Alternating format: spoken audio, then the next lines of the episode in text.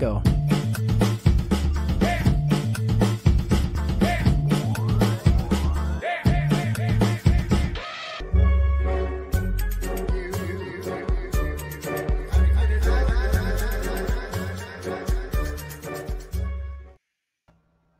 Bom dia, boa tarde, boa noite, planeta galáxia. Sejam bem-vindos a mais um episódio de Obsessões, episódio 123. Estamos já com uma vida longa e nosso quarto episódio de Projeto Bergman. Quarto e último. Tudo que é bom termina, a vida é assim mesmo. É... Tudo tem um fim e escolhemos qual filme. Eu, nós não, né? Maria Cassete, nossa mentora, Fanny Alexander, que é o último filme do Bergman para cinema. Então, ele tem outros filmes depois, que ele fez para televisão sueca, continuou fazendo teatro, mas para o cinema, em 82, estreou Fanny e Alexander, que a princípio é um filme biográfico, é um filme sobre a sua infância. Vamos discorrer sobre tudo isso. E na melancolia do último episódio desse projeto, que eu agradeço muito a Maria novamente, éramos para ter Fábio Paredes junto, para até homenagear o projeto Decálogo, porém o Fabinho está com alguns probleminhas e um beijo para ele, vai ser esse episódio em homenagem a ele. E vamos para o momento sinopse. O Fernandinho chega daqui a pouco. Hoje Leandro vai ter essa honra. Nosso mentor hum. intelectual vai, vai falar a sinopse. Olha, o episódio começou num nível, ó. Quanta emoção. Uh, Fanny Alexander, 14 anos, 188 minutos. No início do século XX, após um alegre Natal na família Ekdal, o pai de um casal de crianças vem a falecer. Deste momento em diante, Alexander, o menino, passa a ver o fantasma do pai frequentemente. Tempos depois, Emily, sua mãe, casa-se com um extremamente rígido religioso e as crianças são obrigadas a deixar a casa da avó paterna, onde foram muito felizes, e passam a viver com a família do padrasto de hábitos severos, onde são tratados como prisioneiros na casa do padrasto, o menino passa a ver o fantasma da primeira esposa dele e suas filhas, que haviam morrido tentando escapar dele. Decorrido algum tempo, a mãe se conscientiza do e de quanto seus filhos sofrem naquela casa. Assim, planeja um modo de tirá-los daquele lugar e levá-los de volta Casa da Pelo amor de Deus, já é, é, o filme todo, gente. Que isso? Que sinopse é essa, meu rapaz? Estreou no Brasil em 17 de junho de 1983. Caraca, esse, olha. Não, e, e é, falou tudo e falou nada ao mesmo tempo, né? É uma coisa. Ele resumiu louca. a primeira hora em duas palavras e daí foi embora. Entregou. Então, ó, até o Jorge já lembrou aqui no nosso chat. Agradeço a todo mundo que está no chat. Dá o joinha, dá o like, compartilha, é, segue o canal. Se você está ouvindo no, no Spotify depois, segue também o canal no Spotify. Também divulgue, também compartilhe. É sempre bom ter a opinião de vocês, a presença de vocês aqui. E o Jorge lembrou aqui, é uma minissérie adaptada cine, é, ao cinema, né? Era uma minissérie que foi feita, aí são cinco horas de cacetada, o filme são três horas, é, então é um filme mais longo, talvez é o mais longo que a gente vai comentar aqui, e o primeiro em cores. Então, é um Bergman já mais amadurecido, um Bergman já no fim da carreira de cineasta, e é um filme melancólico, de certa forma, porque ele está olhando para o passado, ele está olhando para a sua própria infância, mas também é um filme divertido, é um filme alegre, é um filme belíssimo, é um filme que tem uma, um design de produção fabuloso. Por que Fanny Alexander Maria Cassete? Boa noite, pessoal. É, primeiramente, estou assim com aquele sentimento doce amargo é, doce, porque que delícia poder comentar aí ao longo desse mês é, quatro encontros com vocês, quatro bate-papos aí sobre a, é, a, filmografia do Bergman. Claro que foi muito difícil fazer a escolha dos quatro, mas eu acho que a nossa ideia era é, trabalhar quatro filmes com temáticas aí que fossem diferentes, né? Uma, uma, do, uma das outras, e ao mesmo tempo que pudesse também sintetizar de alguma forma os principais pontos, as principais questões aí do diretor. Então, é, a gente começou com. Só tem obra-prima, né? Só tem clássicos. É, a gente começou com um grande clássico, Sétimo Selo, é, que já entra de cara na questão da morte, Morangos Silvestres, que vai falar na questão da vida, da finitude, mas do como viver, como rememorar, né? Perlaborar. A gente falou da, do que para mim hoje assim é a grande obra-prima do Bergman, que é o Persona, né? Na semana passada, é, que fala aí muito da questão do ser então, Bergman só encara as grandes questões, né? E hoje eu escolhi o Fanny Alexander para a gente terminar, porque é um filme, é o mais autobiográfico dele, embora todos tragam fragmentos, memórias, é, enfim, todos têm muito Bergman, é por isso que o Bergman ele é considerado é, um autor. É, os críticos da Cahiers du Cinéma, eles chamam pouquíssimos diretores de autores, e o Bergman é um que está nesse grupo seleto, porque é, de fato a obra dele é extremamente autoral e jamais existiria nenhum desses filmes na mais remota possibilidade deles existirem se não existisse o Bergman, né? Que ele traz aí essa, ele traz ele próprio aí para os roteiros, para a tela, para os personagens, para os diálogos, enfim, para as reflexões.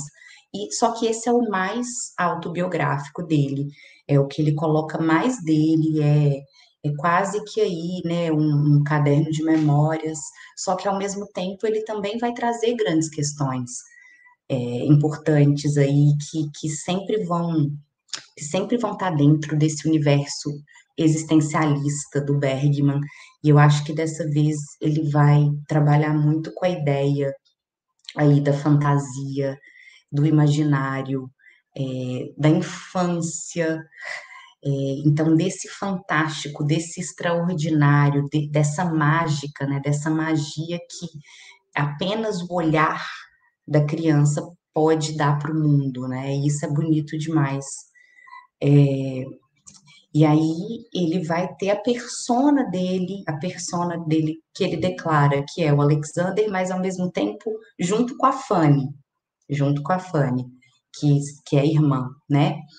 É, e aí, através dessas duas crianças, a gente consegue entrar nesse mundo mágico, né? Entender mais sobre o Bergman, sobre a infância dele, sobre as angústias, e ao mesmo tempo sobre essa mente mágica, né, que, que o Bergman possui.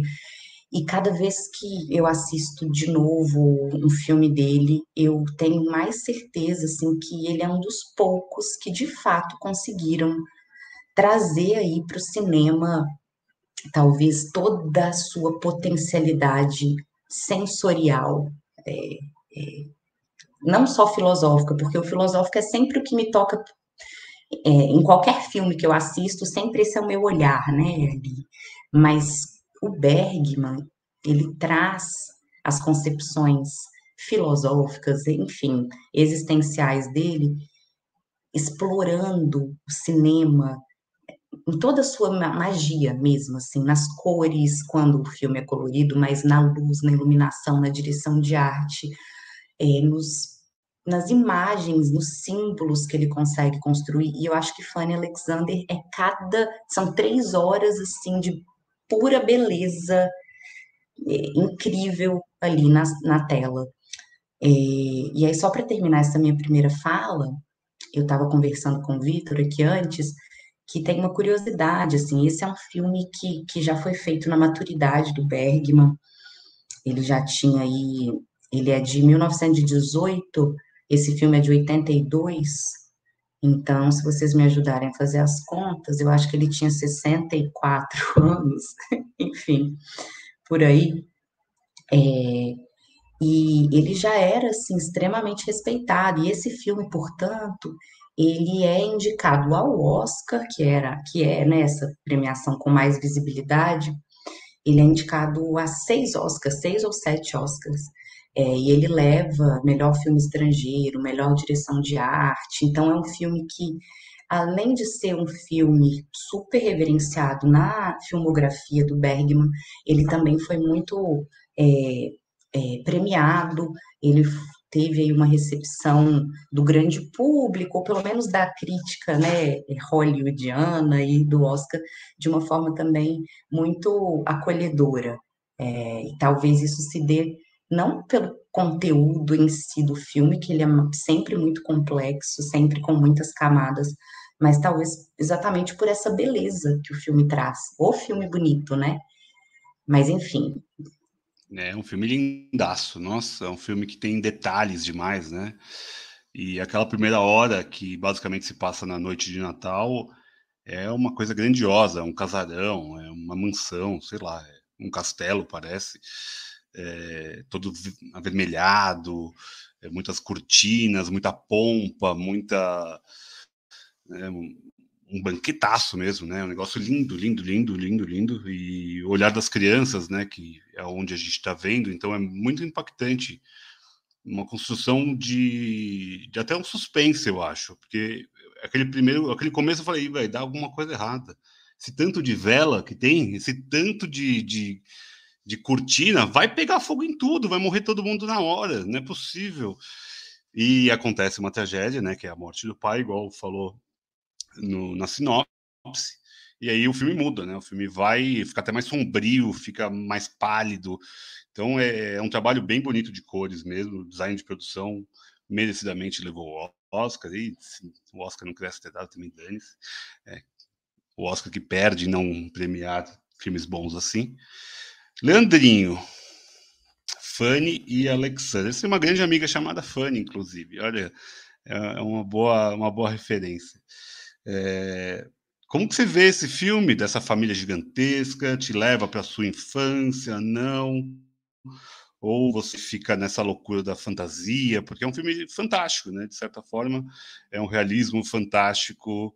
E acho que é pelo olhar infantil, né? O olhar infantil é fantástico, é fabuloso, ele cria, ele tem uma imaginação. Como que te pega a Fanny e Alexander, amigo?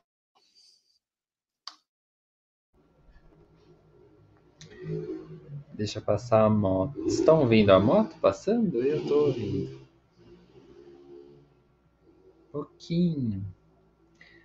Ah, eu, eu acho que é um, é um tributo à infância dos mais belos do cinema assim, a infância com tudo que ela contém, né? E mais um filme de memória do Bergman, porque a gente viu Morangos Silvestres, traz a memória num outro aspecto, uma a, como é que eu vou dizer? Ele não é declarado um filme de memória, mas parece sim que, que Alexandre, Alexander, né? Tá se lembrando de alguma coisa. Tá se lembrando de alguma coisa e eu acho que isso é uma característica da infância, né? São, parece que são as, mais no, as nossas mais doces memórias e talvez também uma das as memórias mais terríveis. Porque a gente talvez o Alexander enquanto vivia aquilo, ele, ele foi aprendendo, né? Porque a gente aprende o que é a alegria, mas ao mesmo tempo a gente também vai aprender o que é a injustiça, né? O que é a, essa, esse lado ruim do humano, né? E a gente vai, Alexandre vai aprendendo isso olhando para os adultos, né? E vai, vai absorvendo aquilo, reagindo aquilo, né? Criança, criança tem muito disso, é muito reativo, né? Assim. E, é um filme tão lindo, assim, eu porque ah, você vai, vamos lá para a primeira cena, né? Que é, é assim uma uma cena que vai aparecer entre as mais bonitas do cinema, né? Que é o Alexandre brincando ali de, de casinha. Então isso já traz uma referência? Pode ser que sim, né? Porque ele está fazendo um teatrinho ali, né? Será que é, é, é o Bergman fazendo um, um teatrinho? Será que ele, ele brincava? Né? Uma casa muito, muito rica, né? Isso, isso é uma coisa que chama bastante atenção, né? De como, como eles eram ricos e como esse tema da, da riqueza da burguesia ele aparece no Bergman, né? Em alguns filmes. Aparece no Fanny Alexander, aparece no Gritos e Sussurros, aparece essa, essa relação das classes, tudo isso ali na noite de, de Natal, com o alto de Natal. É, e uma família de, das artes, né? uma família muito grande, onde as pessoas compartilham problemas. Né? Para nós que somos brasileiros e, e temos muito essa coisa da desse imaginário da família grande, né? Por, talvez por conta também das nossas influências de imigrantes aqui em São Paulo, sabe? Muitos italianos. Então tem aquela coisa de das pessoas se exporem, né? A família vai se expondo ali naquele começo, né? É, um tem dívida, o outro sempre chega atrasado, o outro tem vergonha de ser o que é, e, e o Alexandre vai vai absorvendo daquelas pessoas. Eu acho muito bonito porque, assim, eu acho que não sou Bergman, mas eu acho que muito da minha formação de. Nem formação, vou dizer uma palavra feia. Vocação. Muito da minha vocação para as artes, ela vem muito das festas que eu vivi na minha infância, até os seis anos. Eu tenho muitas memórias dessas festas, muitas. E de como eu me divertia e de como eu via as pessoas em festa. E, isso, isso me captava, assim. Desde o começo da festa, quando todo mundo chegava bonitinho, quando você podia dormir mais tarde, até o final, quando estava todo mundo assim já bêbado, já estava todo um marido brigando com a mulher, aquela coisa de que um olhou para o outro, ficou com ciúme, tá, tá. então é, eu acho que talvez é, secretamente, inconscientemente, seja um imaginário que eu sempre busque quando eu preciso criar alguma coisa.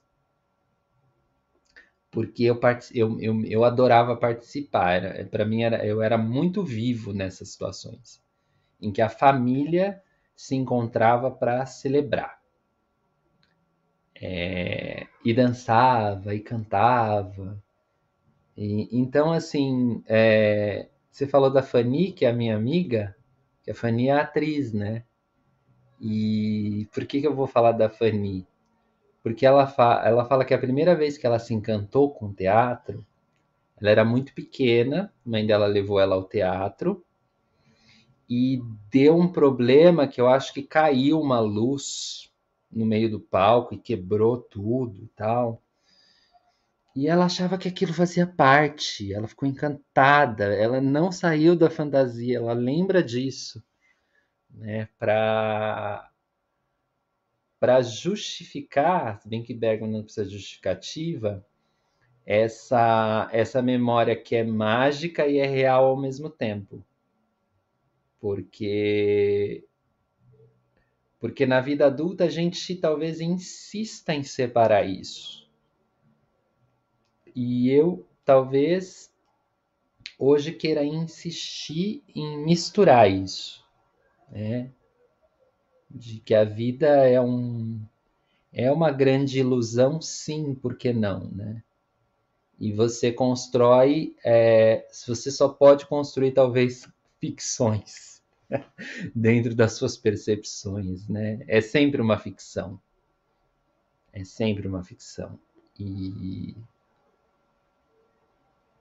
então eu, eu adoro o filme, ele me faz refletir muito sobre como, como eu cuido das minhas memórias, como eu processo as minhas memórias e como eu olho para as coisas hoje, né? Com esse olhar do, do Alexander, que está lá brincando de teatrinho, porque eu acho que isso é, isso é criar. É, e é o que o ser humano pode criar, né? A gente é, é, pequeno, então a gente manipula um teatrinho, uma maquete, um brinquedo. E isso é isso é, é, é vida, é pulsão de vida, de criação, né? de fazer coisas, se esconder embaixo de um lençol quando está com medo, porque o lençol te protege. É, é uma coisa fantástica, né? É uma coisa fantástica. E você resolveu o seu problema. É, e também quero mandar um beijo para o Jodorowsky. que nunca sai dessa, ele está sempre nessa, nessa, nessa toada, assim. Mas fala, Maria, que você tem muito para falar que eu sei, eu sei. O, o Vitor também tem muito para falar que eu sei. Eu tô aqui. Eu vou levantar para malhar. Eu estou aqui para aprender com vocês. Foi lindo o que você falou, Lê. Um beijo para a Fanny também, sua amiga, que ela é, ela é bem gente fina e tal. É, tem, tem uma cena nessa primeira hora que ele até brinca ali em algum momento com que parece ser um cinematógrafo, né? É, de passar imagens na frente da luz, né? Que é o que tinha na época. O filme se passa 1901, 2, 3 por aí comecinho do século. Então é, é uma cena que certamente o Spielberg chupinhou para os Fablemans, né? Porque tem ali no comecinho dos Fablemans essa, essa cena, que é uma cena linda, né? Bem bonita. E mostra essa criação do Bergman ali, porque ele está imerso no teatro, né? A família do teatro, uma família criativa, cantoria o tempo Nossa, todo. Nossa, Vitor, mas só uma parte. Eu acho que assim, nenhum cineasta nunca tinha feito isso de chupinhar alguma coisa do Bergman. Eu nunca vi. Olha, nunca percebi nada assim. Ninguém, ninguém. O mais copiado nada, dos cineastas. Nossa, o Beck. acho que ele e o Hitchcock são os campeões, eu acho. Eu acho que são os dois campeões de referência, né? Porque é referência, cinema é referência, é, é memória, igual você estava falando.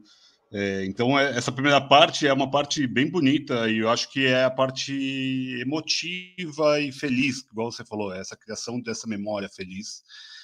E depois vem uma segunda criação de memória de um trauma, porque, igual você falou, a infância é onde a gente guarda as belezas, mas também os destemperos da vida, né? É, é onde a gente forma nosso caráter, é onde a gente forma nossa convívio social, onde a gente tenha noções sociais, de família, de ética e por aí vai, e culturais também, claro, né, que é o caso do Bergman. Então, eu queria saber da Maria, que, que essa primeira para a segunda parte pegam, você que está mais mergulhada também nessa parte da psicologia, o que uma criança absorve disso tudo, como você vê esse olhar da, da infância para a memória de um adulto, né? Dessa criança adulta. E como que isso se perpetua na vida. Mas não precisa ser psicóloga, não. É só, que você manda do Paranauê. ah, eu tô só é, tateando ainda nesse campo, mas assim, a infância, ela me fascina muito. E eu acho que o olhar infantil para o mundo eu vou falar um clichêzaço, assim, mas o olhar infantil para o mundo, ele tem muito, de fato, a nos ensinar, eu acho que principalmente nessa questão do tempero da realidade, né? De acordo com a psicanálise, fantasia é, na verdade, uma defesa que a gente faz, que a gente cria para o real. É, de fato, a gente precisa das fantasias para viver. Sem elas, a gente se depara o tempo inteiro com uma realidade que é árida demais, que é massacrante demais, que é angustiante demais, porque o real, o real ele é imponderável, ele é incontrolável, não existe segurança no real, sabe? É, você habitar a realidade sem esse intermédio é, do imaginário é complexo, é difícil, é quase a gente falar aí no campo do psicótico mesmo. Então a gente precisa é, é, da fantasia. Mas claro que eu estou falando aqui em termos psicanalíticos. Mas se a gente for falar em termos poéticos, a gente também precisa da fantasia. A gente também precisa desse tempero para a vida, de olhar para as coisas, talvez de formas não objetivas sempre, de tentar descobrir o, o que, que é mágico é, no cotidiano, na rotina, para que a rotina não engula também é, aquilo que, que talvez traga encantamento né, para o viver. É, e a criança faz isso de uma forma muito linda, né? E eu acho que quem consegue manter um pouco esse, esse olhar para o mundo com a fantasia infantil, pelo menos um pouquinho para temperar a realidade, eu acho que perde, perde muito da beleza das coisas. É, hoje eu estava na cachoeira com meus pais e meus tios, e meu pai, ele está até no quarto aqui do lado, não, não está nos assistindo. É, pai, depois vou te mostrar essa cena aqui do podcast. Mas meu pai, ele tem um negócio que eu acho muito bonito, que eu acho que é um pouco desse olhar infantil. Então a gente vai, olha para a cachoeira, ele fala: olha essas pedras, que coisa incrível! Olha a curvatura que elas têm, olha, ele, ele vê beleza Assim, aí ele olha o sol batendo na água e fala: Maria, Maria, olha, olha o brilho aqui do raio de sol batendo na água. Então eu adoro passear com meu pai, assim, eu adoro viajar com ele, porque tudo pode ser fantástico, tudo. Assim, o passeio mais corriqueiro tem encantamento. Então é, é ele traz um pouco dessa beleza mágica, né, para para a vida assim cotidiana. É, e eu acho isso muito bonito.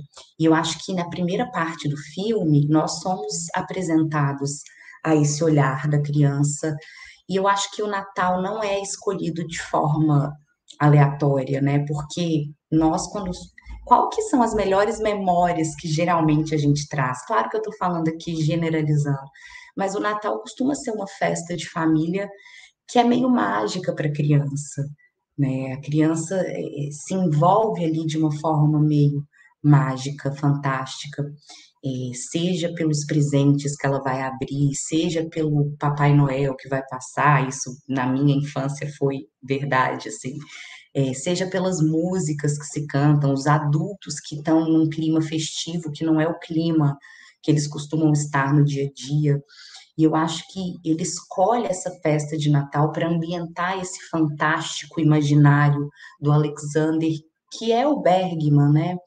É, e, e, eu acho que a direção de arte ela é muito feliz, porque além de ter toda essa opulência, né? É, essa, as cores, enfim, as roupas maravilhosas, o figurino das crianças é a coisa mais incrível a árvore, mas cada ambiente da casa é como se fosse um universo em si mesmo. O quarto que as crianças entram, da, da sala, o cantinho da sala, cozinha, enfim, cada ambiente é ali um universo à parte. E a gente já vê a coisa da mágica quando Alexander entra na sala e tem as esculturas e ele vê as esculturas se movendo, né? É, ele interage ali com aquelas estátuas, ele vê a magia daquilo. É, o teatro de bonecos, que o Leandro citou, né, da primeira cena, ele cita na autobiografia dele que era a brincadeira preferida que ele fazia com a irmã, que é Marguerite, a irmã dele. É, é, eles brincavam horas e horas, ele fazia os bonecos, ele fazia história, a irmã costurava as roupas dos bonecos e ali eles brincavam. O Bergman também tinha na sua infância um cinematógrafo que ele ganhou de um tio, é, que na verdade iria presentear seu irmão mais velho, mas ele deu lá um jeito, ele era muito esperto, e ele consegue receber esse cinematógrafo, ele faz um trato com o tio ou com o irmão, eu acho que ele troca o presente com o irmão, e ele fica com o cinematógrafo para ele. Então ele já está trazendo esses elementos ali da infância dele também, né? É, e eu acho que outra coisa que o Bergman faz que eu acho genial, é, aí já não necessariamente nessa primeira parte do Natal, mas pensando no que ele faz de autobiografia e de fantasia que ele traz para esse roteiro. Porque o roteiro não é ali do Fanny Alexander, não é um roteiro que descreve a vida do Bergman. Não. Ele traz elementos autobiográficos, ele traz simbolismos da infância dele, ele traz impressões e ele traz elaborações, como ele sempre faz nos, filmes dele. Então, nesse filme, o pai dele é diretor de teatro. O Bergman se torna um diretor de teatro na vida adulta dele. Ele é o diretor de teatro. O pai dele, na vida real, não era diretor de teatro. Ele era quem? Ele era um reverendo, certo? É, um reverendo duro, terrível, nas palavras do Bergman.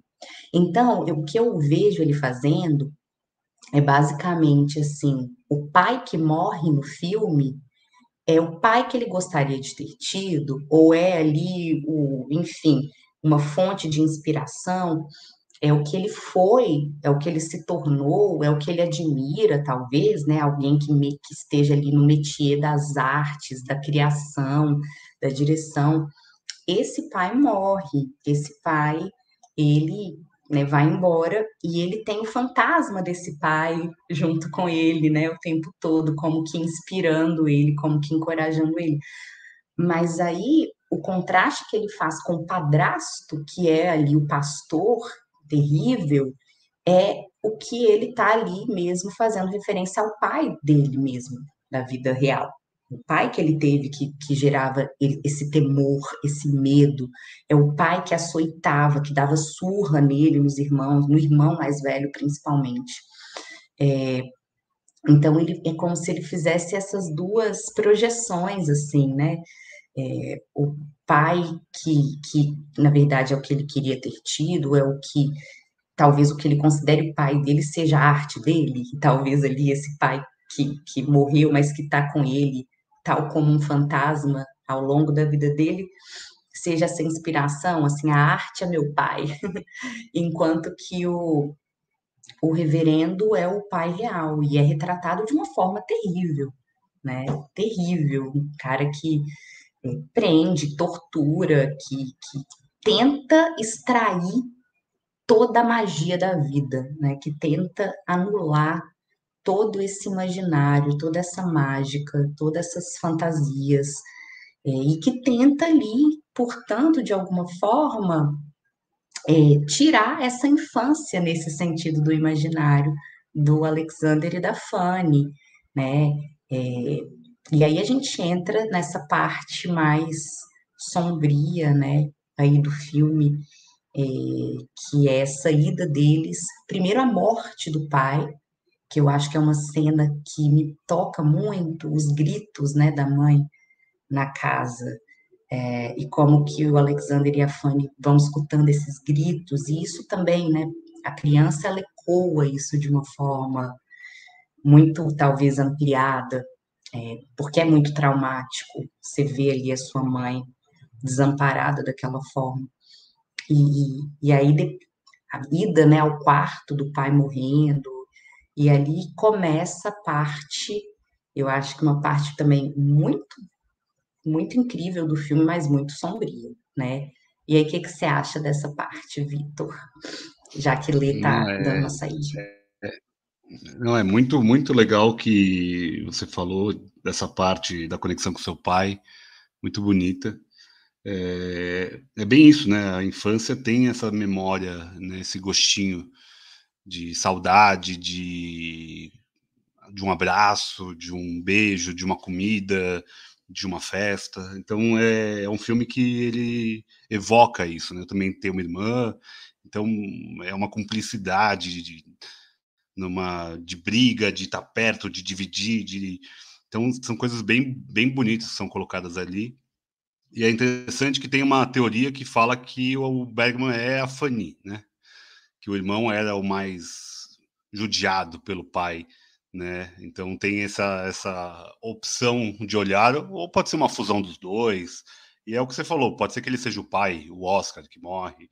É, então tem, tem toda essa complexidade, ele não define exatamente o que é, porque tem essa fantasia, de certa forma, a fantasia está ali também.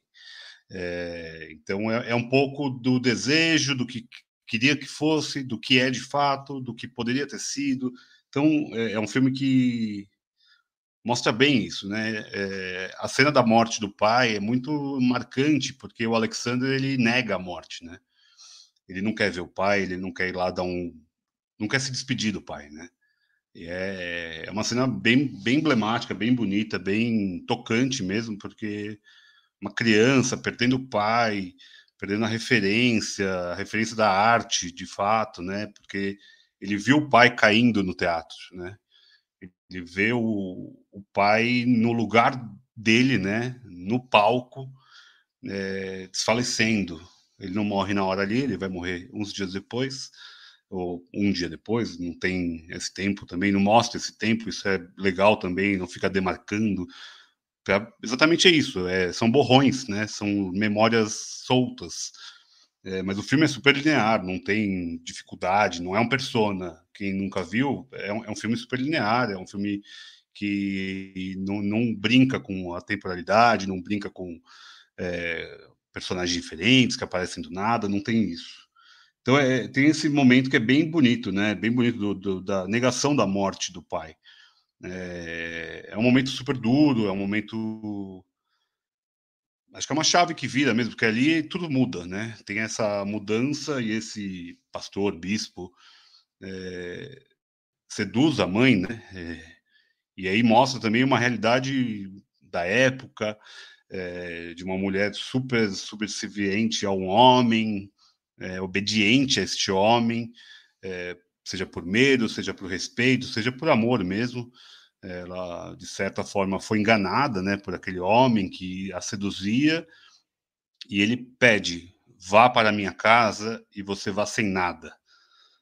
Né? Então ele despe ela, deixa ela nua praticamente, porque ela não pode levar nada da casa, os filhos não podem levar nenhum brinquedo, porque o mundo vai oprimi-los ou o mundo vai mudá-los. Então é, é, um homem super reto, né? Reto na, no jeito dele, né?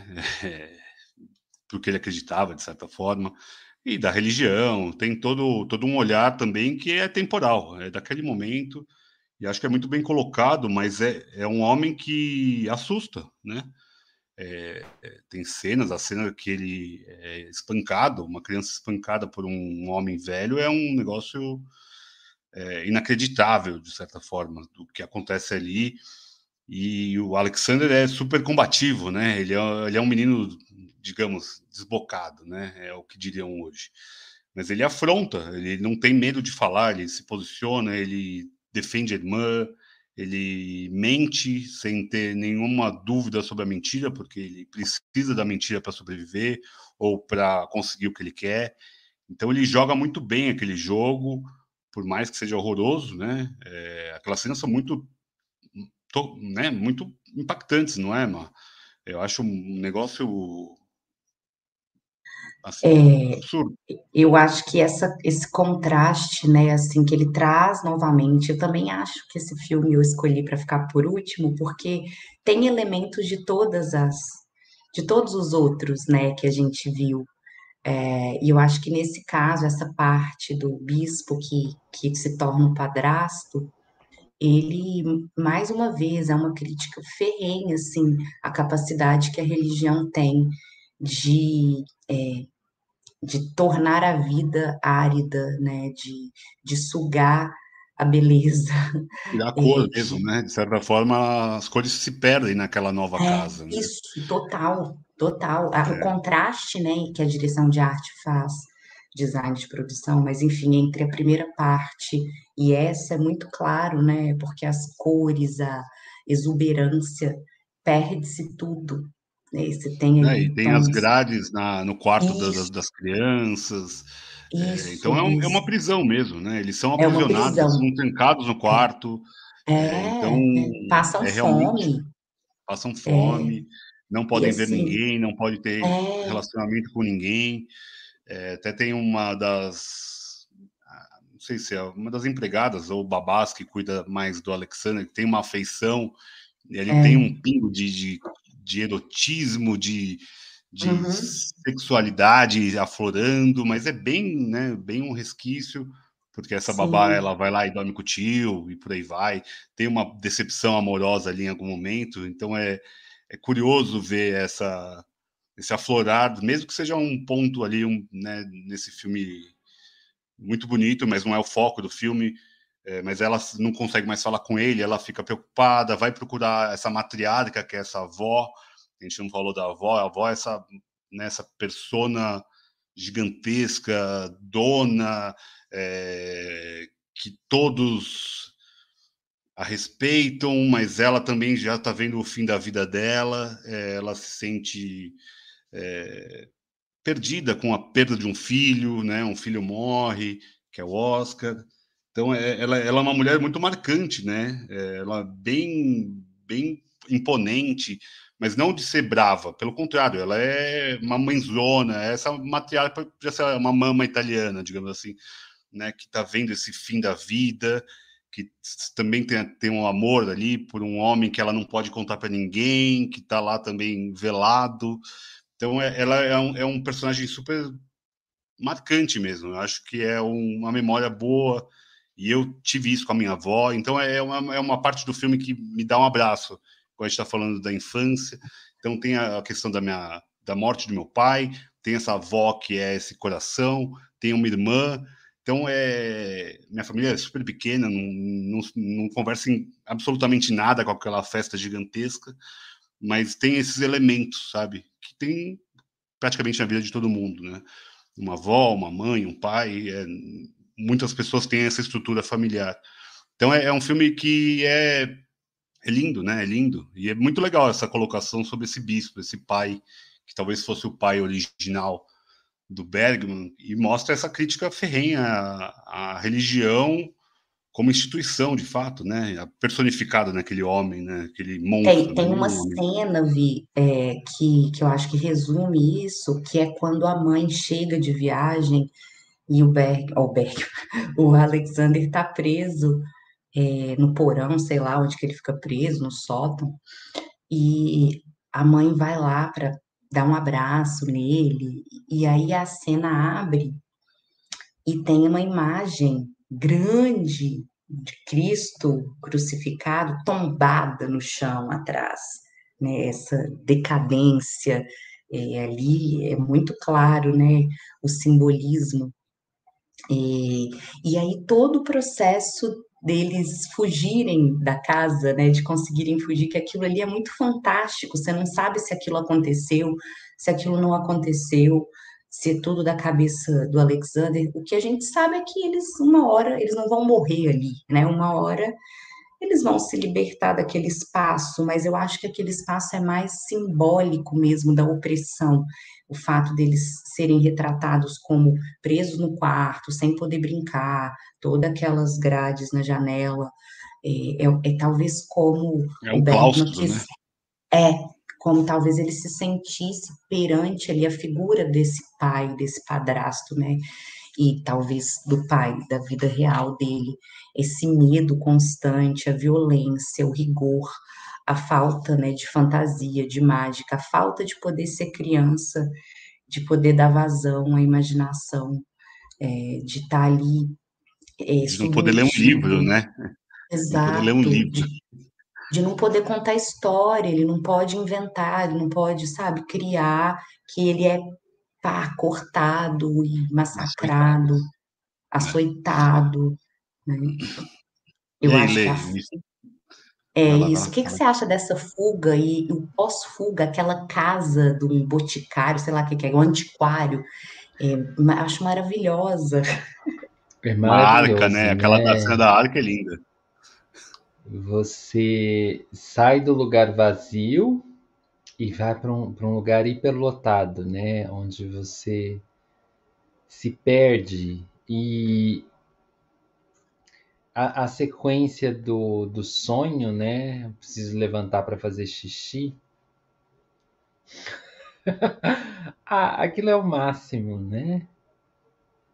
Porque acho que tem a coisa da criança, sim, que é acordar enquanto e observar os adultos também depois que você vai dormir, né? Que adulto vai dormir um pouquinho mais tarde que criança. E aí o que, que eles estão fazendo? Ah, um tá trabalhando porque ele tá fazendo um marionete. Ah, então é isso que ele faz de noite? É, é, muito, é muito curioso isso. Eu vejo isso com, com pais e mães modernas do nosso tempo, que as crianças têm hora para dormir, não é toda criança, mas as crianças vão dormir 8 da noite, 9 horas. E depois disso, o pai e a mãe vão fazer essas coisas de conversar, de ah, agora eu vou ler o meu livro, agora eu vou fazer o meu boneco. Quebrar uma cama quebrar uma cama. e às vezes a criança presencia isso, né? Quando ela, quando ela acorda. Ali num, num contexto muito, muito lindo, muito fantástico, né? Porque de alguma forma ele, conver é, ele conversa com Deus, né? Eu, eu acho que é, é, porque eu sou suspeito, mas eu acho que o boneco tem essa, essa possibilidade, né? Quando você dá ânima a alguma coisa, é, sabe? Talvez aquilo que não é humano tem mais possibilidade de trazer para nós uma, uma, uma imagem, uma sensação de sentimentos ou de Deus ou de outra coisa que de repente uma pessoa não tem. A gente fala muito disso aqui com, por exemplo, animações. A gente fala, nossa, esse filme só poderia ser uma animação. Porque senão ele não conseguiria me contar o que ele precisa me contar. Não ficaria crível, né? É, se aquele Deus de barba, e que ele estava construindo de boneco aparecesse na frente do Alexander, a magia estava assim acabada. Agora, porque é um títere, aí você pode, você pode sim é, é, dizer que conversou com Deus, assim, de uma certa maneira, né? É, então eu acho muito lindo esse, esse tratamento da, da do teatro, né, das coisas artísticas e, e do, do, do, poder que isso tem. Eu acho que mais que a gente usa bastante a palavra magia aqui, mas é, é, é poderoso, né? É um totem, é, é, algo é algo incrível e então eu gosto muito dessa conversa com Deus atrás da porta. Eu acho que é talvez uma maneira que Bergman encontrou sendo ateu de falar ah, Deus pode estar assim, né? Ele pode ser uma porta batendo e é o meu tio brincando de, de Deus e construindo um boneco, construindo um boneco. Então eu adoro essa parte, acho linda, linda, linda, linda, poética, cheia de sentido, bergmaniana, e eu amo que o Lê, ele é tão fã do Bergman quanto eu, assim, a gente achou a nossa conexão aqui total.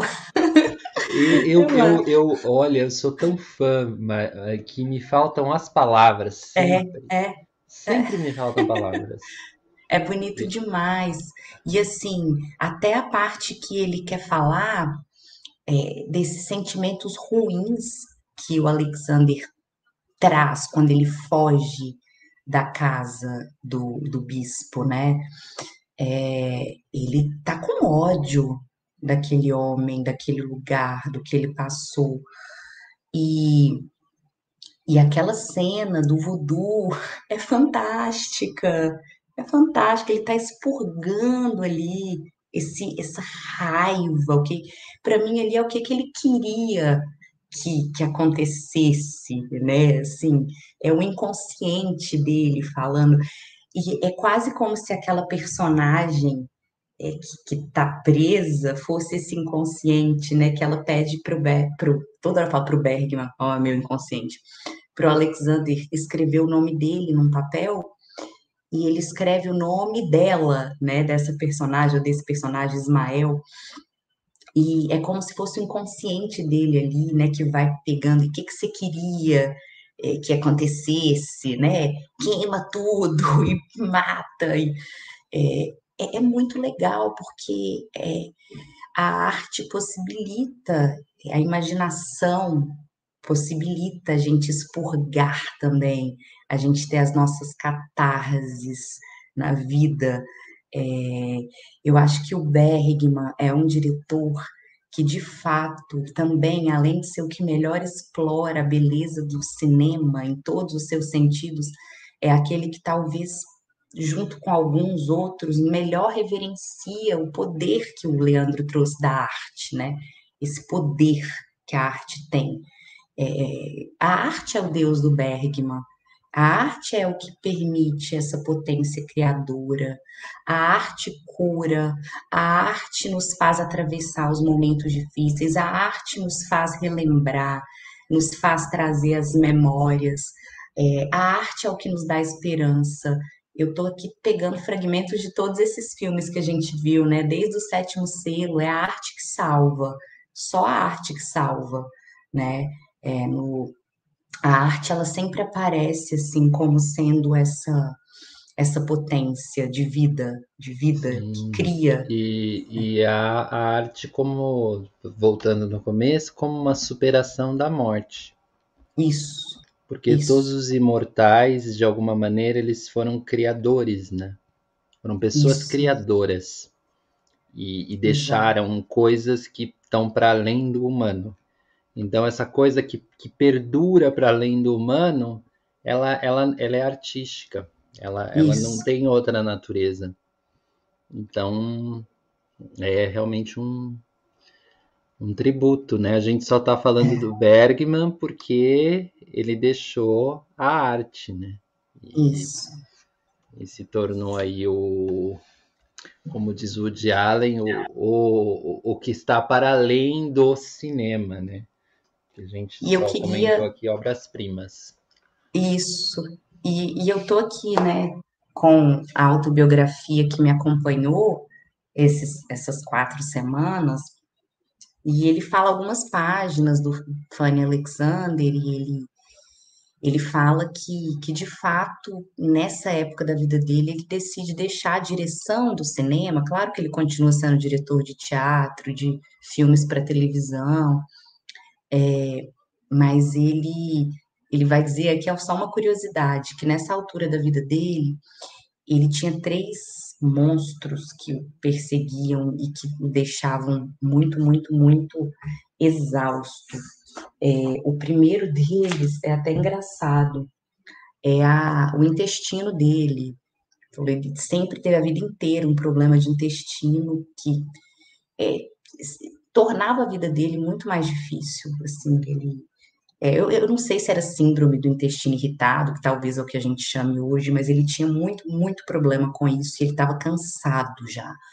É, ele falou que a coisa que ele mais investiu na, no teatro porque lá na Suécia é tudo estatal, né? Então ele era contratado pelo, pelo governo sueco como diretor, o chefe ali do teatro da, da Suécia.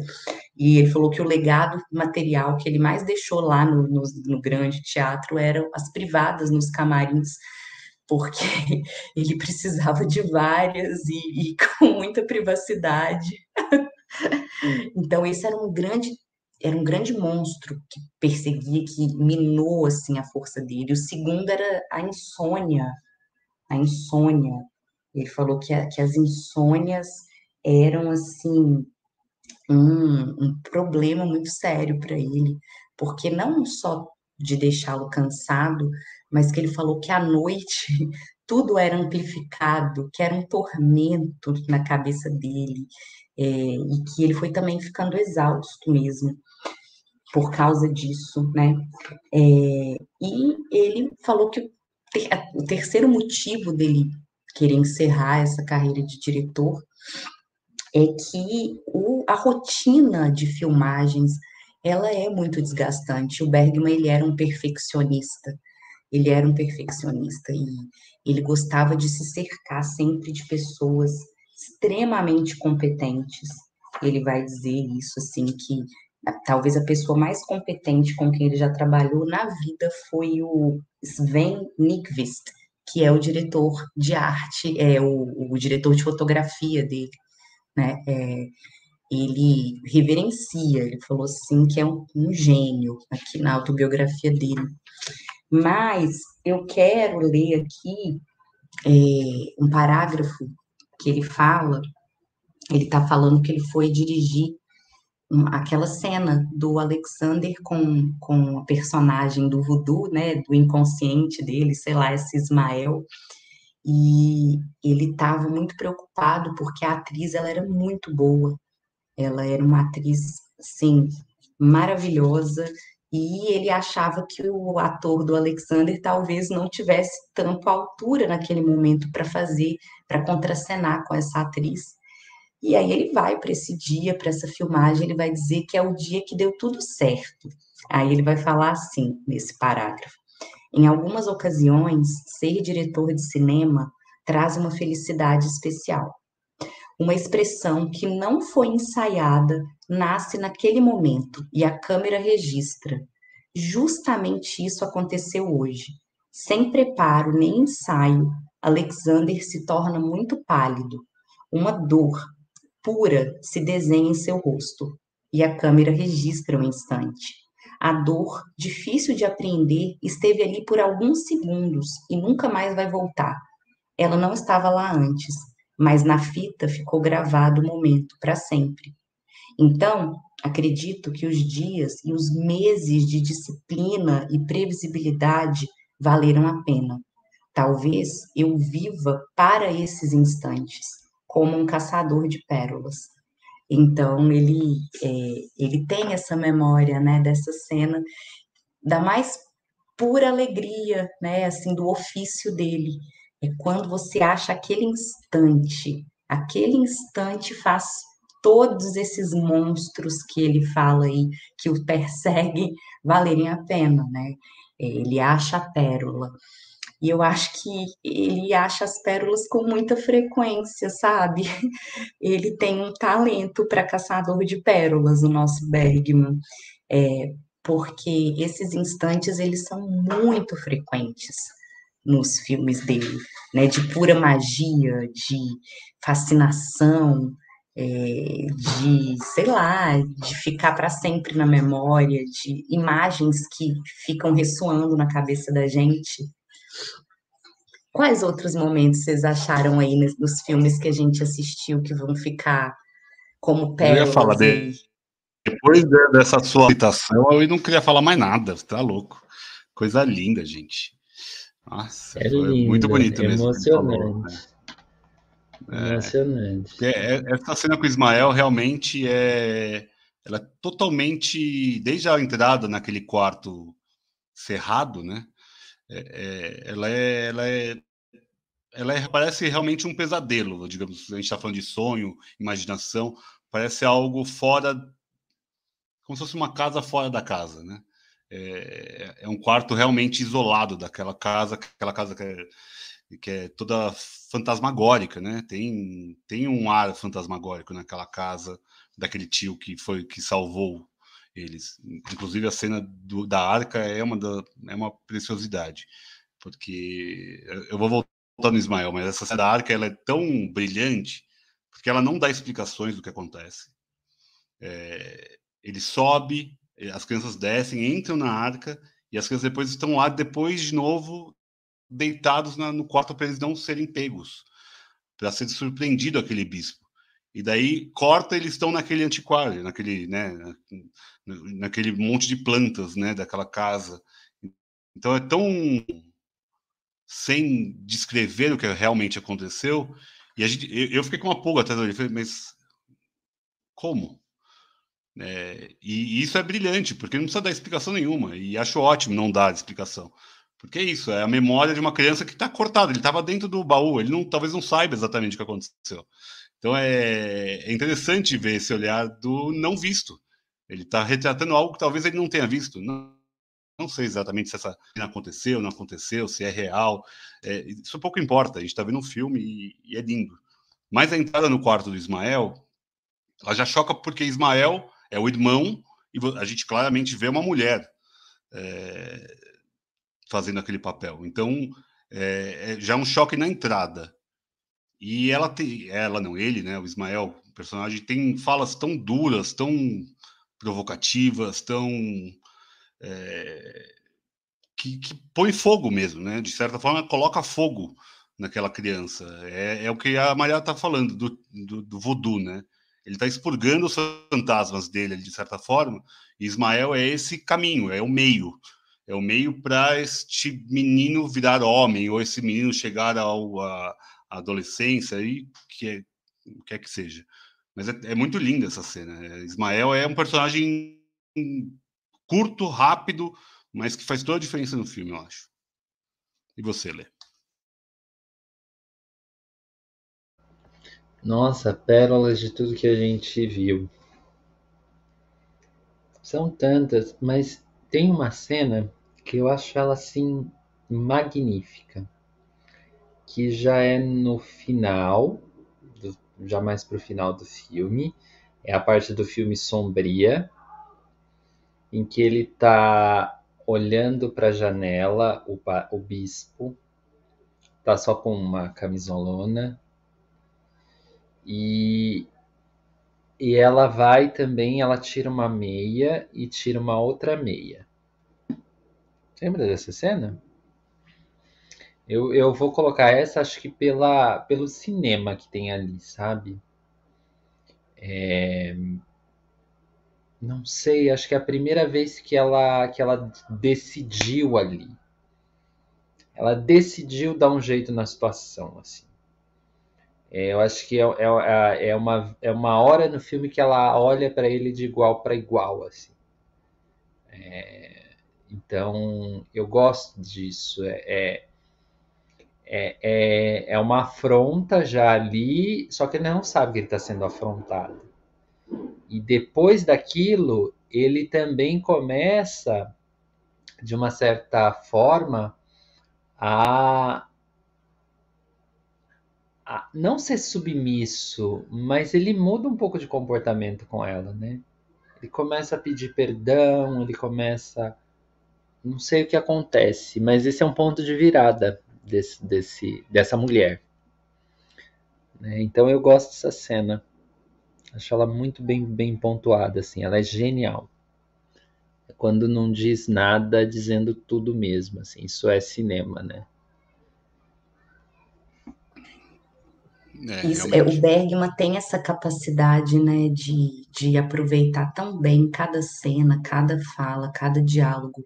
Eu acho que ele é um mestre de de falar de várias formas, com vários estímulos em cada cena, é, sem didatismos, sem subestimar a capacidade de quem está ali assistindo.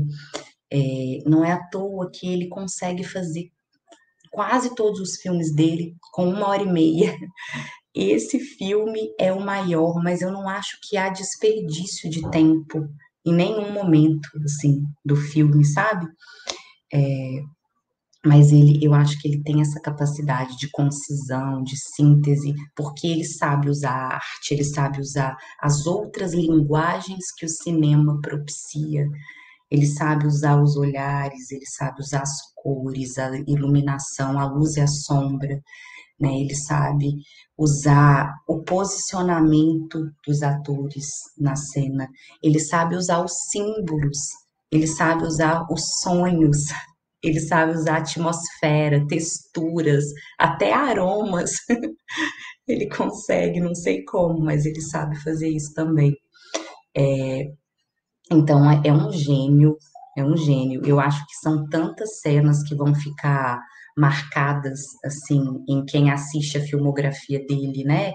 Tantas cenas icônicas de beleza incrível, desde a morte jogando xadrez na praia com o cavaleiro, né? As, passando por aquela cena de Morangos Silvestres inicial, dele se vendo dentro do caixão, é, em persona, quase que o filme inteiro a gente fica com ele na memória, né? Talvez aí a cena do quarto com a, a atriz indo ali é, observar a sua enfermeira, o encontro, a fusão das duas, né?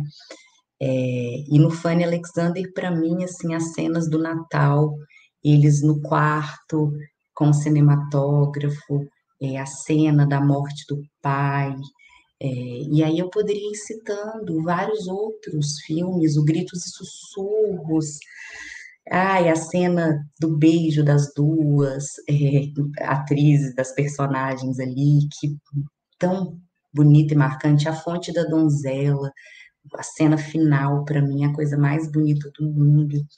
É, a gente tem tantas imagens que ficam é, marcadas, isso para mim é cinema, sabe?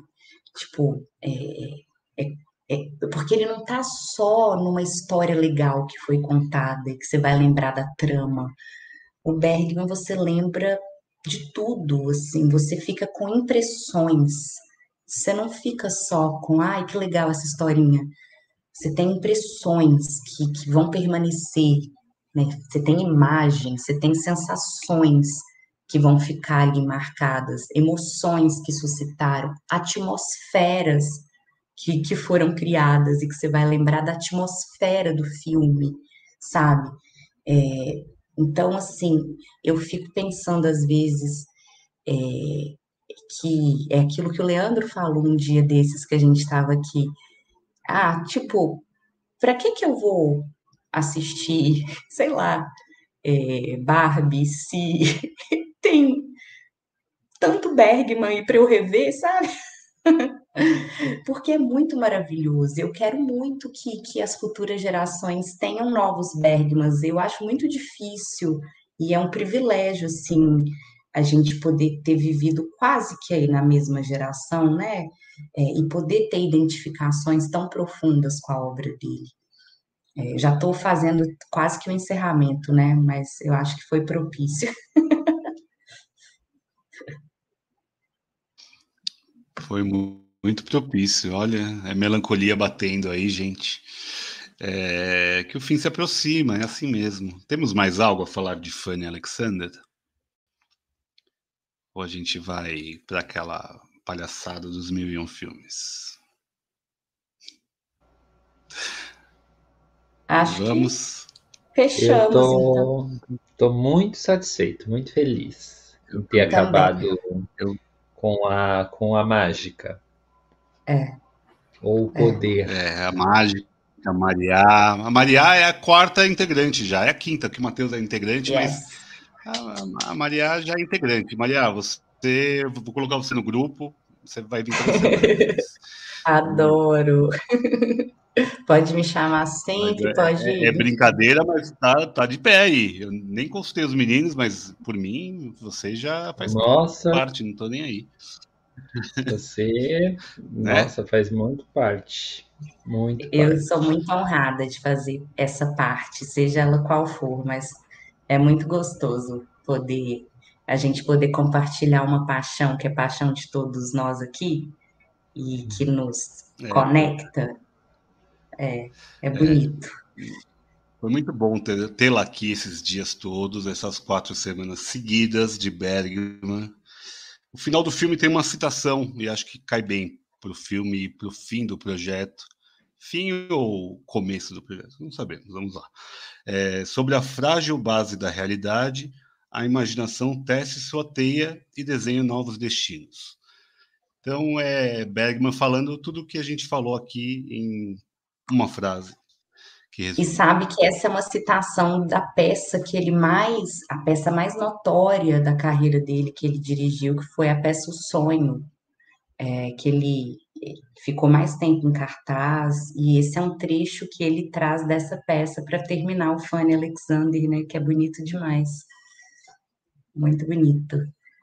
Ah, que emoção. É lindo, é o fim da carreira dele no cinema, é o fim do Projeto Berg, mas estamos aí, fim, começos hum. e é. recomeços e reticências e vamos continuando. Isso. E a gente vai agora para os filmes, né, mil e um filmes para indicar antes de morrer. Hoje nesses temas, tudo que a gente falou aí é infância, é o olhar da criança, é a fantasia. E vamos lá. Maria, Eita. Maria falou que hoje não queria ser vetada. Falei, já falei, Maria. É, mas eu não sei se eu vou conseguir, não. É, deixa eu começar com muito foda, que eu não quero que vocês vetem nem a pau, hein? É, o Labirinto do Fauno. Vocês já já tem. Já tá na, já tá na lista, já. Já tá na lista. Ah, droga. Não, ótimo. Não vetaríamos, de tá jeito nenhum. Boa, boa, boa. Eu... Já então, é, o Iluminado. Olha, excelente indicação, olha. Inusitada. E... Mas tem a ver, não é? Eu acho que dialoga. So, ah, super. Acho, acho é. ótimo. O Iluminado. Jamais. É um filmaço. Não, não, não vetaria, jamais. Então tá, então aí, passou. Bora. O meu primeiro, eu vou num brasileiro, que é Central do Brasil. Ah, é mesmo? Central do Brasil. A infância muito muito muito bem retratada, uma infância muito brasileira. Sim, então, excelente. Eu vou citar, o Leandro falou da, da, das animações, eu vou Chihiro, que é esse olhar da criança uhum. também, do Miyazaki. Uhum. Impossível de vetar. É. Gente, o Miyazaki fez um, um filme novo, né, que vai ser lançado. Eu tô é, assim na no Japão já, super na expectativa. Então uhum. a, a, viagem de Chihiro é nossa, é imperdível. É um filme é, é. mágico. É mágico mesmo. É... Ah, eu separei um aqui. Esse, hoje eu não consegui separar muitos, não. Hoje eu separei um aqui é, que, para mim, ele é muito mágico, mas eu tenho ele mais na minha memória de infância. Eu sei que ele é muito icônico. Eu não sei se ele vai ser é, mil e um filmes aí para se ver antes de morrer. Mas eu vou falar. É o Jardim Secreto. Ele, para mim, ele expressa toda essa magia da infância, é, desse, desse mistério, dessa mágica, desse olhar. Eu acho muito bonitinho. Eu não sei se é um grande filme, mas ele, para mim, dialoga muito com essa atmosfera da Fanny e Alexander. Muito bem lembrado, muito bem lembrado. Dá vontade, é um filme que quando a pessoa fala dá vontade de rever, de né? assistir, Ai, né? Porque tem, tem, ele deixa alguma coisa. Eu deveria é. assistido umas é, duas é vezes memória. assim na televisão. Eu assisti 500 vezes na minha. um filme lindo. Jardim é. Secreto. Vitor, ah, vai vetar? Eu, sou eu, sou eu. Não vetou, então, não. Então, ótimo. Eu vou, não, então, não. continuar na minha, na minha brasilidade aqui. O Contador de Histórias. Acho um filme maravilhoso. Eu adoro esse filme. Mas, pode vetar se quiser.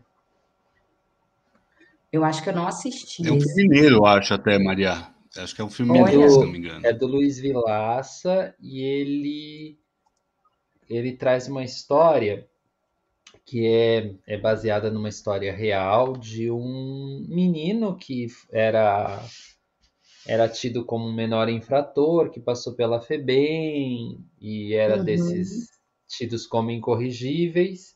E um dia ele encontra uma, uma estrangeira que o adota, né? E ele tem uma super habilidade de contar histórias. Uhum. E no, no, na vida adulta ele se torna realmente um contador de histórias. Essa é a profissão dele, inclusive. Uhum. E depois teve um filme americano que copiou isso, que a Sandra Bullock até ganhou Oscar. É, é uma, Um sonho possível. um sonho possível, né? É, É. Mas o original é, é mineiro, é o contador de histórias de Luiz Vilas. Filme do Ah, começo dos anos? 2000. Acho que eu lembrei desse filme agora, eu não vou vetar, não. É, é mineiro, sim, eu lembrei. Eu já assisti na em algum evento de- das, das escolas que eu trabalhei. É Eu bonito. gostei também. É, É a É Maria de mesmo. Medeiros, a a atriz que, que faz a Isso. mulher que acolhe a criança. ah, sim. Bela, bela lembrança. Lê. Nossa, eu vi esse É. filme faz muito tempo. Muito É, bom. ele. Muito bom. Ó, a Gilda falou que é infância de Ivan. Tava na minha lista, eu vou copiar a Gilda aqui e vou usar a opinião dela aqui. É bom, é bom Uhum. que aí eu Tarkovsky. ponho outro Tarkovsky, mas esse tava na minha lista. Tava na Muito minha bom, também. Olha, Gilda. tava, então... Ai, ai, o Ótimo. Fernando não pode nem estar aqui para vetar. Olha aí, ó. Perdeu, Fernando. O Tarkovsky agora está entrando com força. Então eu Tá. vou citar, já que eu copiei da Gilda aqui, eu vou citar o meu para mim, então. É, é, Os Incompreendidos, do Truffaut. Eu ia falar, esse estava na minha lista também. Super, super. Eu amo esse filme. Quem sou eu para vetar um filme do Truffaut? É. Pode ver to- pode colocar todos, não tem nenhum problema com isso. Boa. É, esse é um filmaço. É, o brasileiro do, do Selton Mello, o Palhaço, vocês já, já colocaram na lista? Então, tá aí, vai essa minha que indicação. É por ser brasileiro também não veto. Acho Mas um filme muito bonito. bonito. É bonito, né? Acho o filme muito bonito. É, tenho minhas questões com o Celton Mello, mas Uhum. tenho minhas questões com o Celton Mello, Depois quero saber. mas tenho as minhas, as minhas questões, mas não veto. Então tá. Tenho que, tenho que Também admitir. não, por mim segue, vai ler. Ah, deixa eu ver mais um. Filhos do Paraíso. Ah, verdade, boa lembrança. Caraca. Filhos do Gosto, Paraíso. Filmaço, né? O iraniano. gosto. Ah, lembrei bom, de um agora, bom. Oi, mas vou deixar o falo. Vitor. Vai, manda, manda. Não, manda, manda. Não, mas Tem vai falando, manda que aí eu vou só pesquisar se é o que eu tô pensando mesmo. Pode falar. Beleza. Eu vou colocar. Já que o Leandro falou de um iraniano, vou citar outro iraniano, que é a separação, que também é o olhar da filha sobre a separação dos pais. Boa, Nossa, é um filme impossível de ser vetado. É né? muito bom. É, Maravilhoso. acho que é a Farhad. Muito bom. É, Então eu vai, lembrei do, eu lembrei do Cafarnaum, que também traz essa visão das crianças, e é lindo, né? É, tava na minha, tá na minha lista o Cafarnaum. Boa. Tinha, tinha pensado nele Então tava nas três, então. É, é demais, é demais. É lindo. Esse foi unanimidade, esse aí, ó. É, é, Vai ler. bom. Que filme duro, nossa senhora. É, Dói de esse é lembrar. difícil. É, Nossa. Filme que o Vitor não vai, não vai vetar, que é o Nascidos em Bordéis. não conheço. Comentário lindaço. É um documentário muito bom, difícil, mas ele é um documentário bem legal. É, acho imperdível, assim, relevante. É, vale a pena, Mar, procurar, porque são Boa. crianças indianas, né, que recebem câmeras fotográficas para fotografar a própria realidade ali. Então é bem olhado infantil mesmo, muito, muito bom, muito bom. Vou, vou assistir. Ah, outra animação, Persépolis, que é olhada infantil sobre a vida no Irã também. Mais Acho um que eu não vi, acredito.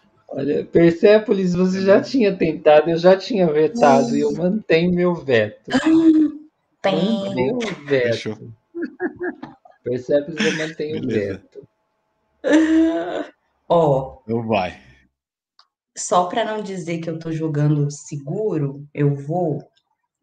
É, tem um, mas é um filmão, eu acho um filme excelente também do novo terror, que mostra aí a visão também de uma criança, e é meio fantástico esse universo, e também dialoga com a questão do fundamentalismo puritano, religioso, que é A Bruxa.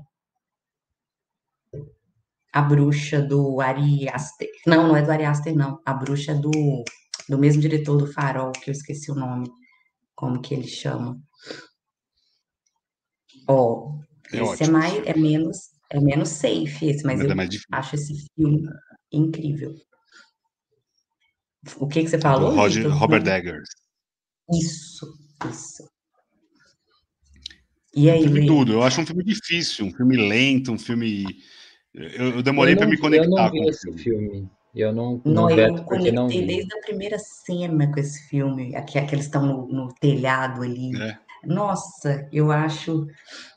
É filme que Enfim, vale a é pena, é um- vale a pena tá aí, eu acho. Talvez Então, o a- Leandro goste. A, a Gilda aqui adiantou um que tá na minha lista que eu tava em dúvida se eu falava, mas eu vou falar, que é o Cria Cuervos, do Saura. Eu só vou garantir, porque se não me engano, o Cria Coelho já está, mas eu vou Ah, só tá. garantir.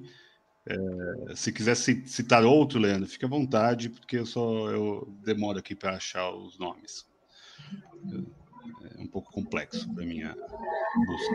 Tá, tudo bem, tudo bem, eu cito outro, vocês vão problema. vetando qualquer coisa também. Vou, vou citar outro, então. Que é do Louis Mallet, Adeus Meninos. Revoada é foda. É lindo esse filme. Eu não veto, não. Pode, pode ir. Não veto mesmo.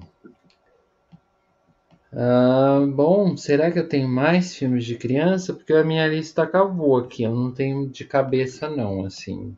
Acho que fizemos bastante até, né? Porque É. alguns filmes de criança já tinham entrado nessa Uhum. lista. Já. Onde fica a casa do meu amigo já tinha entrado. É, Uhum. Alguns já tinham entrado. Eu indiquei um que concorreu ao Oscar esse ano, é, irlandês, que eu esqueci o nome.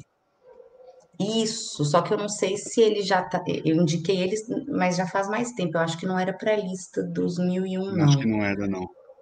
Acho É, que era, não. mas eu Essa aí acho- não tá na lista, não. É, eu acho The Quiet Girl é, lindo, lindo, lindo, lindo. E é essa visão da menina. Não, não sei que, se vocês acham que. Eu não veto, não. Pra mim, Eu pra também não. É, eu não achei aqui do, do, do Cria Cuervos, eu vou manter então, Cria Eu Cuervos. acho que não tinha o Saura, não. É, Acho que não tinha nada a do memória Saura. falha. É, Adeus Meninos, e qual que é que faltou, que você falou agora? The Quiet Girl. É, Quiet Girl. É, a gente falou os esquecidos? A gente falou os Aham. incompreendidos, mas não, incompreendidos. É, mas não falou os esquecidos. Então coloca os Buñuel, esquecidos né? do Buñuel.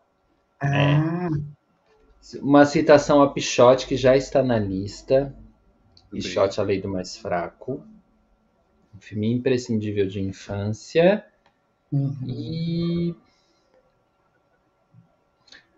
Tem mais? Tem mais? Tem mais? Tem mais? Eu não. Eu acabei. Eu também não. Yes, Que não tá de excelente tamanho, né? Ficou linda. É, hoje, hoje rendeu bem. Hoje rendeu bem. Tá bonita a boa, lista né? de hoje também. É. É. É, só o Fernando não vir que a coisa flui, né? Diferente. né? Beijo, Fernando. Você faz muita falta. né? Ah, o Fernando nem veio para despedir do projeto. Fernando, adorei. Beijo. Então, faz considerações finais, Maria. E já fez, mas faz só um encerramento. A gente já vai embora. E a gente vai ficar duas semanas fora do ar, de férias. Vamos descansar. Férias. Estaremos de pernas para o ar. Quem sabe vendo o que nós faremos para o futuro. Mas a gente volta.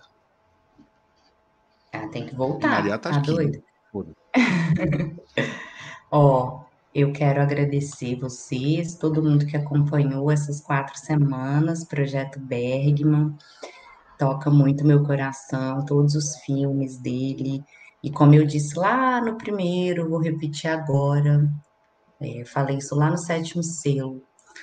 É, os filmes do Bergman, eles sempre que eu termino de assistir, por mais melancólicos que às vezes eles possam parecer, eles sempre me deixam um gostinho de quero viver.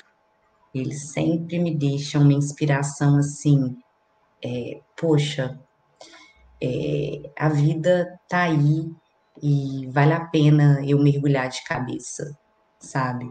Uau. E, e a humanidade, ela pode ser difícil, mas eu abraço a minha humanidade quando eu assisto o Bergman.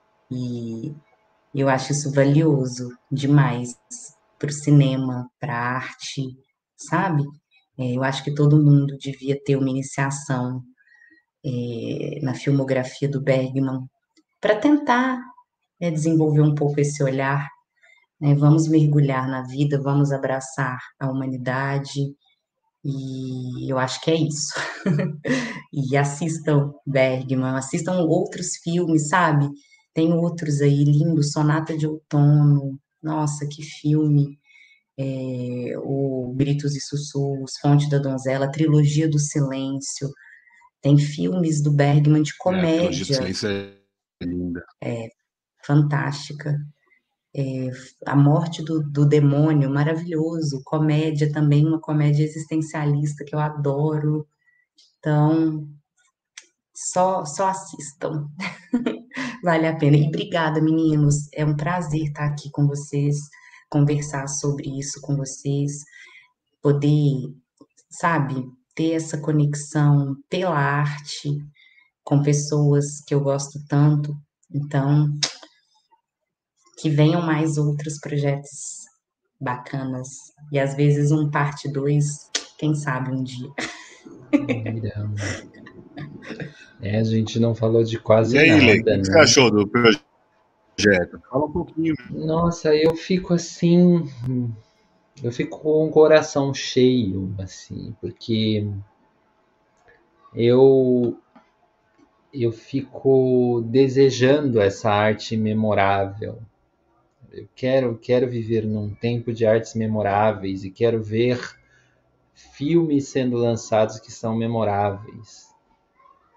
Essa, essa descartabilidade das coisas eu acho que me, me bodeia um pouco. Então, assim, voltar no, no Bergman, nesses tantos dezenas de filmes que ele tem, é, é voltar nessa arte que, que fica, né? Como, como é atemporal, a gente viu quatro filmes. O mais recente é de 1982, 83, que é o Fanny Alexander. E são obras que estão dizendo aí coisas para os próximos séculos mesmo.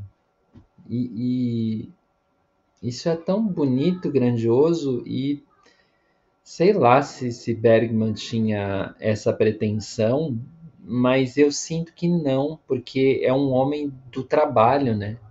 Fazia muitos filmes, às vezes fazia dois filmes por ano, então assim, é, ele estava na experiência, na experimentação, né? na expurgação. Estava também perlaborando, né, Maria? E, e isso produziu essa essa maravilha de legado que esse homem tem, né? Hum, então eu sou feliz, feliz por, por poder não só ver, como também conversar sobre isso com pessoas e conversar mesmo, sabe? É, eu acho isso bem precioso, conversar mesmo, sem. Eu acho que aqui a gente conversa sem muito artifício. Eu acho isso bonito, eu acho isso bem bonito. Isso às vezes é até raro em alguns meios, assim, porque a cinefilia do Bergman é tida como intelectualoide, intelectualizada.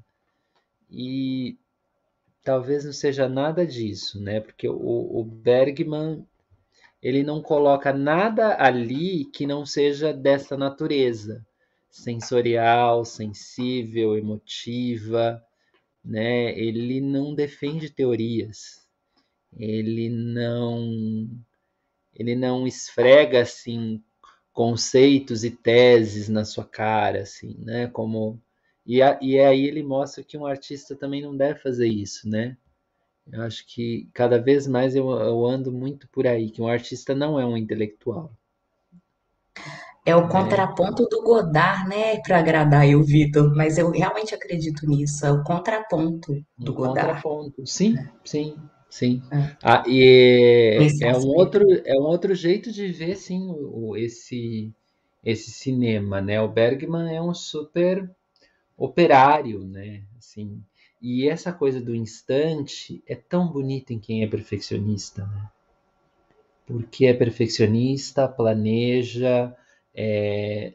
não é fácil fazer um filme com Fanny Alexander. Eu fico imaginando assim os storyboards, os scripts, o como vamos fazer a montagem da luz, ou aquela coisa de não deu para gravar hoje, amanhã a luz no mesmo Locações. ponto cenário no mesmo é. ponto. É uma arte difícil, trabalhosa e detalhista, e precisa ser muito bem planejado o cinema.